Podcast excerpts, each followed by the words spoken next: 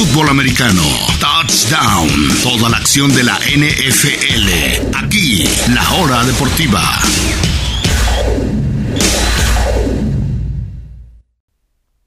Estamos de regreso en la hora deportiva, mis amigas y amigos. Y es hora de hablar de la NFL, dedicarle unos minutitos en este programa de viernes, ya sea que nos estén escuchando a través de Radio Chapultepec, a través de Stereo Joya o a través de Google Podcasts, eh, Spotify, Breaker o donde sea que escuchen sus podcasts. Esto es la hora deportiva y vámonos con los pronósticos de la semana 11 de la NFL. Ayer comenzó con un duelazo entre Seattle y Arizona, aunque realmente el partido en sí decepcionó. Eh, realmente la ofensiva de Arizona no carburó en toda la noche.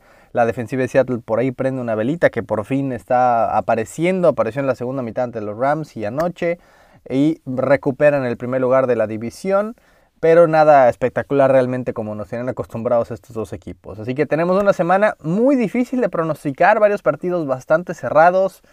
Eh, muy muy importante semana. Tenemos dos grandes partidos también de prime time, de domingo por la noche, partidazo y de lunes por la noche también. Buenas rivalidades también este fin de semana, así que sin más tiempo que perder, vamos con los pronósticos de cada partido, incluyendo la línea de apuesta por si quieren ustedes apostar. No es en absoluto una, eh, una es nada más una sugerencia por si quieren, no me hagan demasiado caso, nada más por si les gusta eh, la apostar, pues les digo mi pronóstico con todo de la línea apuesta. Así que Comencemos con el duelo más disparejo del fin de semana, los invictos Steelers contra los Jaguars que llevan 8 derrotas en fila. La línea es 10 y medio a favor de Steelers y eso, eso sí se me hace cortita, ¿eh? porque hace poquito vimos un 19 y medio a favor de los Chiefs sobre los Jets.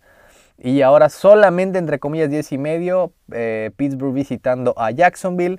Va a seguir de titular Jake Lotton, todavía no vuelve Garner Minshew. Realmente no es una gran diferencia en la posición de quarterback. Y al parecer está eh, básicamente el, duelo para Pittsburgh es limitar a James Robinson y el partido se va a acabar muy muy pronto. Yo creo que los Steelers van a ganar con facilidad y van a cubrir la línea.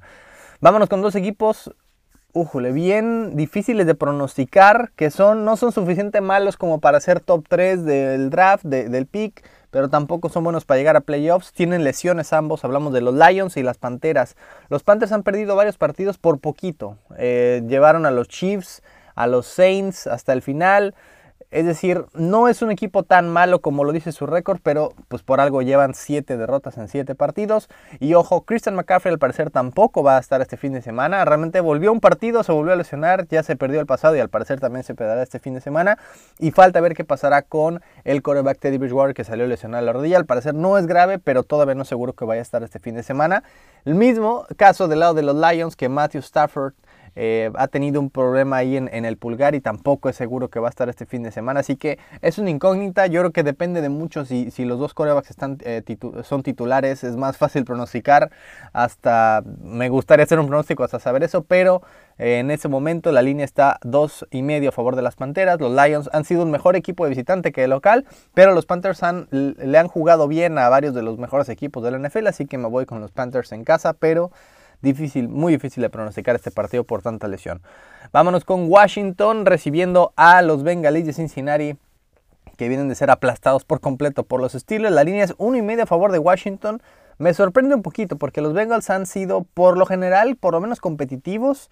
Siguen estando en el fondo de la NFL y obviamente tienen muchas, muchas carencias, pero al fin y al cabo eh, me parece que cuando Joe Burrow tiene un poco más de tiempo, que creo que lo tendrá ante Washington a diferencia de Pittsburgh, creo eh, que por lo general puede dominar el partido, así que me voy con los Bengals de visitante. La línea es uno y medio a favor de Washington. Yo creo que Cincinnati eh, va a ganar este partido. Los Patriots, esta es la sorpresa, la, línea es la sorpresa. Patriots visitan a los Texans que solamente tienen dos victorias en el año, ambas ante Jacksonville, así que tampoco es decir mucho. Y aún así son favoritos en casa. ¿Se acuerdan del partido del año pasado que eh, fue la segunda derrota de los Pats y que comenzó esa debacle? Pues ahora los Texans son un equipo muy muy distinto. Bueno, también lo son los Patriots. Uno y medio es la, la diferencia, la línea a favor de los Tejanos me parece demasiado alta. Los Texans son el peor equipo para detener la carrera en toda la NFL y pues los Pats básicamente solo atacan de una manera, ya sea con Harris, con Burhead, con obviamente con Cam Newton, así que van a correr, correr, correr y seguir corriendo toda la tarde. Y yo creo que los Pats van a ganar eh, ahora sí convincentemente en Houston. Y me, realmente me, Me parece demasiado extraña la línea y van a poder presionar también a Deshaun Watson, que este año parece que ya lo tiró a la basura. No, no se ve demasiado esfuerzo de parte del ex de Clemson, así que me voy con los Pats de visitante en Houston.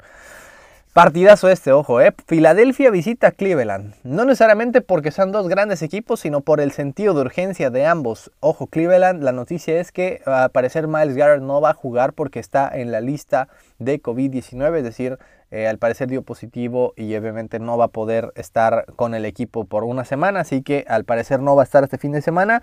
La buena para los Browns es que Nick Chubb y Kareem Hunt ya por fin están eh, saludables, los vimos el fin de semana pasado. Nick Chubb volvió, tuvo más de 100 yardas, tuvo un touchdown. Los Browns realmente lo necesitan mucho y creo que estamos hablando de uno de los por lo menos tres mejores ataques de la NFL, ataques terrestres de la NFL, cuando Chubb y Kareem Hunt están saludables.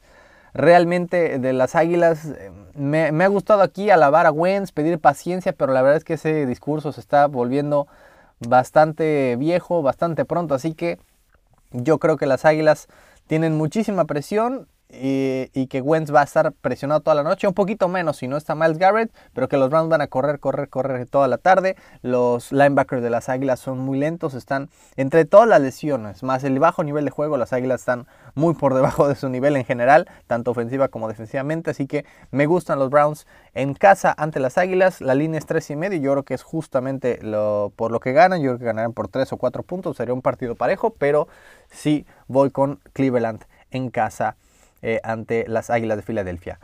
Vamos con este otro partido importantísimo. Dos equipos que han bajado su nivel significativamente las últimas semanas. Los Titanes de Tennessee visitando Baltimore. Recuerden que se enfrentaron justamente en la ronda divisional del año pasado. Fue la gran sorpresa. Los Titanes no solo eliminando, aplastando en su casa al equipo con el mejor récord de la NFL y que todo el mundo ya veía como el futuro campeón, pues bueno, no han sido los Ravens eh, realmente los mismos, tenían esa aura de imbatibilidad del año pasado, ahora realmente no lo tienen en absoluto, pero creo que van a estar bien, creo que muchos los están descartando, obviamente no va a ser lo mismo jugar de visitante, pero me, me, cuesta realmente pensar que Baltimore no va a ser todavía un rival difícil de vencer. Lo de Tennessee me cuesta un poquito más porque la defensiva sí ha dado un paso atrás y también Tannehill en algunos partidos. Así que realmente cuando no es un gran partido de Derrick Henry le cuesta mucho a los, a los Titans. Y al fin y al cabo Baltimore en casa sigue siendo muy fuerte. La línea es 6 y medio, un poco alta para un equipo que ha tenido sus problemas. 6 y medio a favor de Baltimore. Pero sí creo que... Eh, no sé si cubra la línea, pero sí creo que los Ravens ganan en casa ante los Titanes que eh, ya se les está escapando esa división sur de la americana. Vámonos con otro partido, dos equipos. A pesar del récord, uno, uno tiene 0-9 y el otro tiene 2-7, pero realmente no hablamos de la misma manera de ambos equipos. Los Jets y los Chargers. Eh, Herbert tuvo su partido más complicado, más malo si lo quieren, ante una muy buena defensiva de Miami. Y ahora tendrá pues, bueno, un día de campo ante la defensiva de los Jets que viene, que viene perdón, de descansar, pero al parecer Sam Darnold no va a estar. Yo creo que ya están cuidando a Sam Darnold, lo quieren cambiar pues, por Pix, tal vez a Indianapolis, tal vez a San Francisco, algún otro lado el próximo año, así que ya dicen, ¿para qué lo, eh, lo exponemos ahí afuera? Mejor que se quede lesionado entre comillas, así que va a seguir Joe Flaco de titular. La cuestión es que los receptores principales, literalmente los tres receptores principales del equipo, Jay Crowder, Brashad Perryman y Denzel Mims, ninguno va a estar eh, presente el domingo, así que va a ser una ofensiva paupérrima de los Jets y creo que va a tener Herbert un buen día en la oficina. Los Chargers tienen que ganar por fin. La línea es 8 y medio, está demasiado alta para un equipo que no confío, pero al otro lado están los Jets, así que confío menos en ellos, así que me gustan los Chargers este fin de semana. Vámonos con un partidazo. Atlanta que lleva dos victorias seguidas y viene a descansar, así que ojo, no va a ser nada fácil visita a los Saints, eh, que por primera vez el titular va a ser James Winston, que es una incógnita. Podría ser aquel jugador que fue selección global número uno en 2015 o podría ser aquel que apenas el año pasado rompió récord de intercepciones en un año.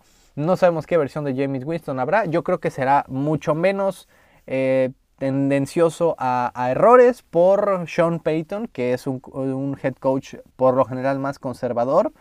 Drew Brees casi nunca comete errores, así que creo que esa es la tendencia que quieren buscar de James Winston y probar más, más jugadas también con Taysom Hill. A pesar de que no es una incógnita James Winston, la verdad es que sí veo a los Saints ganando en casa. Ojo, en dos semanas visitan Atlanta, ese sí lo veo más complicado.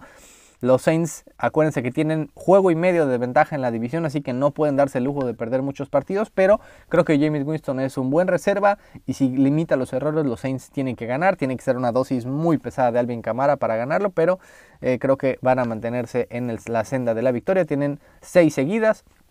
Y creo que los Saints eh, dominan a Atlanta, pero que no va a ser nada fácil. La línea es 7 y medio a favor de los Saints. Me parece demasiado alto. Creo que va a ser un partido muy cerrado, pero que gana James Winston. Vámonos con otro partido muy, muy cerrado. Dos líderes de división, pero que les están pisando los talones. Green Bay visitando Indianapolis a Philip Rivers. Los Colts son favoritos por dos y medio.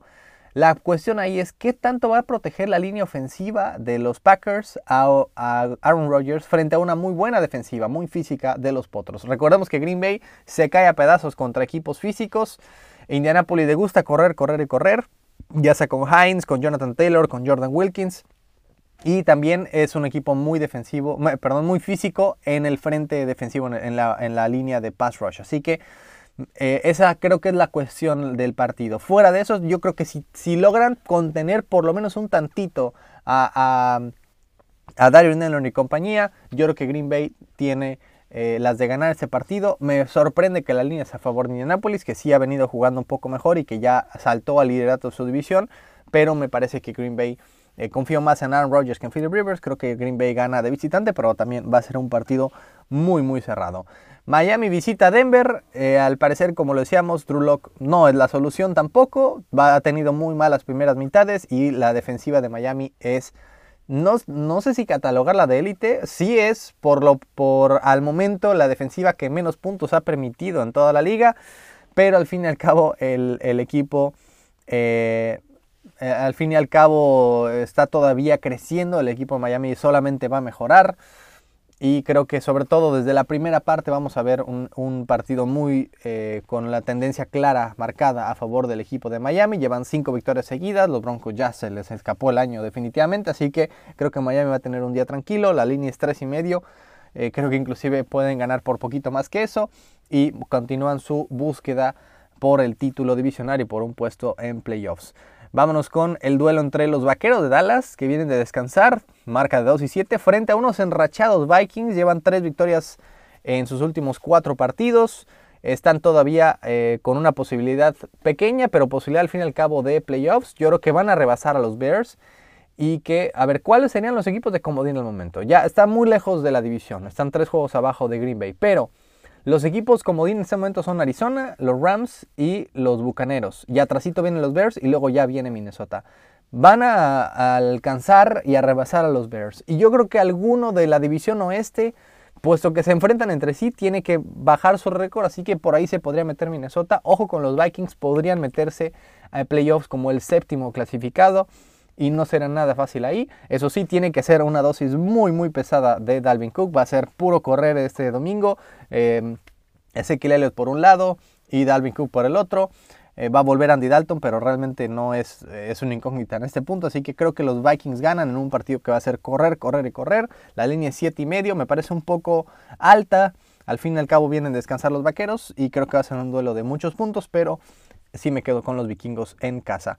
Ahora sí, el domingo por la noche, partidazo. La primera vez que se enfrentaron estos dos equipos, los Raiders vencieron a los Chiefs en su casa y aparte al final del partido le dieron la vuelta al estadio Arrowhead en su autobús como una, eh, digamos, una vuelta olímpica como de triunfo. Me parece un poco ridículo porque era un partido de semana 4 o 5 de temporada regular, no era para tanto. Pero creo que los Chiefs podrían tomar eso personal y podrían usarlo como motivación, que creo que eso es, digamos, lo único que le faltaría a los Chiefs.